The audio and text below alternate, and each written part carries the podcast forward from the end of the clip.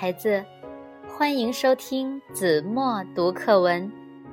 今天我要为大家读的是五年级上册第十九课《装在信封里的小太阳》。圣诞节后第一天上课，老师让孩子们讲述自己的节日生活。坐在库伯前的丹尼斯，讲的是和父母在游乐场的抽奖趣闻。他激动地拿出得奖的那张十美元钞票，向同学们展示。那张绿色的钞票，在一帮七八岁孩子的眼里，的确很值得炫耀。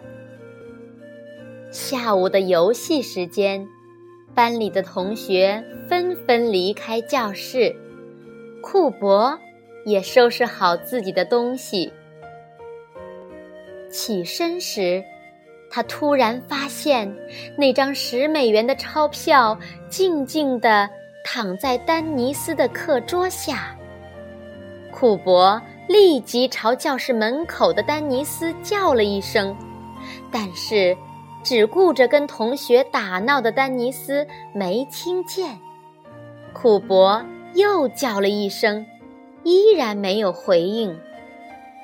库伯张开嘴，刚要叫第三声，一个念头忽然从脑中闪过：十美元呐！家境贫寒的库伯想起商店橱窗里那些价格不菲的漂亮玩具和文具，那都是父母不可能满足他的。现在，眼前就有十美元，这对他来说是多大的诱惑呀！没有人注意到教室里发生的事情。可一走出教室，库伯就后悔了。他竭力说服自己，那只是从地上捡到十美元。但是，另一个声音总是不断提醒他，那不是捡，是偷。整整一个下午，库伯一直非常不安。最后。库伯决定找个机会，神不知鬼不觉地把钞票还回去。然而，事情却发生了意想不到的变化。丹尼斯发现自己丢了钱，报告了老师，全班的孩子都留了下来。由于没有人承认，校长。只好请丹尼斯的家长来学校协商。这下，库伯慌了，可他又不敢承认，他害怕一旦自己站出来，同学们会把他看成一个小偷。不久，丹尼斯的爸爸来到学校，他是个穿着制服、身材魁梧的警察。班上的同学们开始叽叽喳喳地议论起来。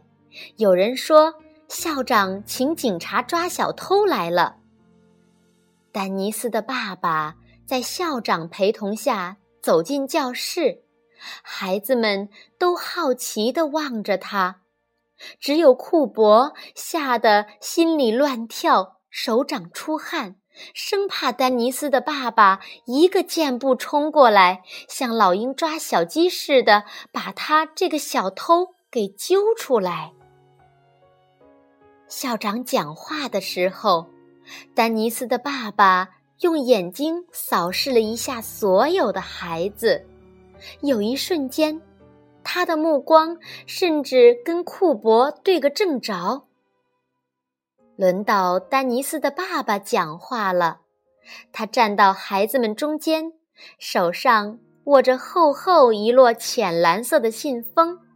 他微笑着说：“每个信封里都有一个小太阳，一模一样的小太阳。”说完，他还拿出了一个给大家看，那是个用红水彩涂画在一张正方形白纸上的小太阳，上面泛着金色的光芒。丹尼斯的爸爸继续说。丹尼斯今天在教室里弄丢了一张十美元的钞票，是小偷偷走了吗？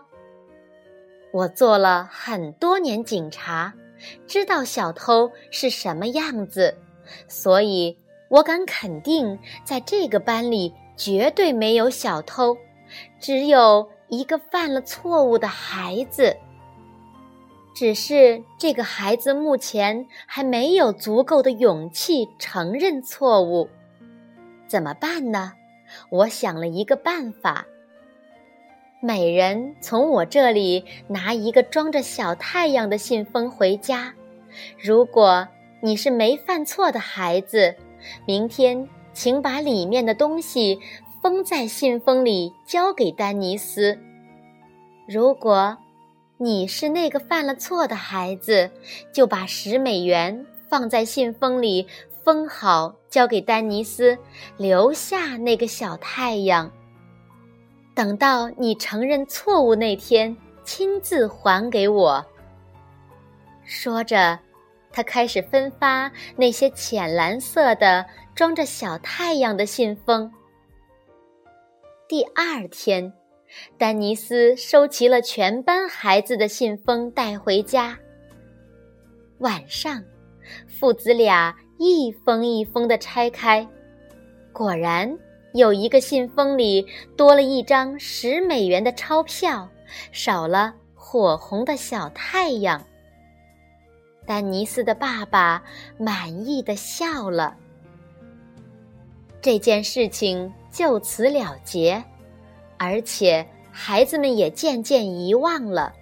即便长大后的丹尼斯偶尔提起，警察父亲也只淡然一笑。说起来，十美元真是件小事，重要的是那个犯错的孩子用特别的方式承认了。多年以后，库珀。也当了一名警察，他勇敢正直，工作努力，侦破了多起重大案件，获得了总部的嘉奖。总部派来颁奖的，竟然是多年不见的丹尼斯的爸爸。开始，丹尼斯的爸爸并没有认出这个年轻的同行，他们相互敬礼后。库珀从口袋里掏出一张白纸，慢慢展开。白纸上画着一个火红的小太阳，空白处是一行孩子的笔记。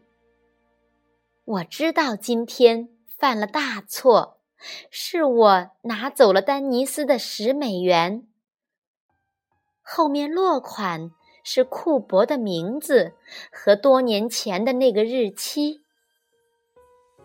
丹尼斯的爸爸怔了一下，他打量着库珀，笑道：“哦，我想起来了，你就是那个被吓坏了的孩子。”库伯不解地问：“什么？当时您知道是我吗？可您没说呀。”丹尼斯的爸爸点点头说：“凭我的经验，第一眼就知道是你，但我从你的眼睛里看见了焦灼和懊悔，那不是真正小偷的眼神，所以我必须给一个犯错的孩子改正的机会。”说完。